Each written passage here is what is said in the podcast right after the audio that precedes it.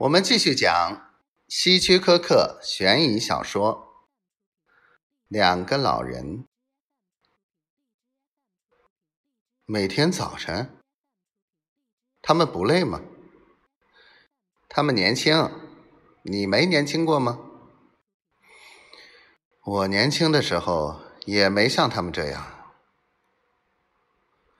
不过看到他们这样做，倒让我想起一件事来。茉莉放下望远镜，慢悠悠地说：“什么事？”巴克问。“如果我给他打电话说，他所做的一切都被我看在眼里，如果每星期不给我十美元的话，我就把这件事捅到她丈夫那里去。”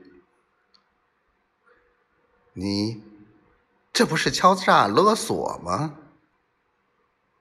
巴克惊叫道：“这有什么？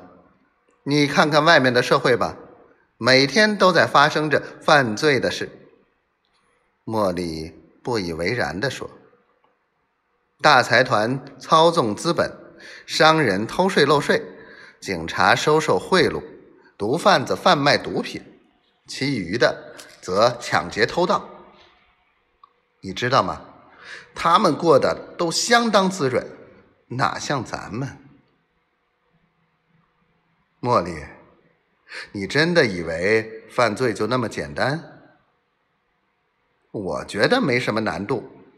茉莉说：“你看昨天的晚报了吗？有则新闻说，一个人走进银行，递给出纳员一张纸条，说他有一把枪，如果不将所有的钱交给他的话。”就开枪，结果出纳员乖乖的给了他五千元现金。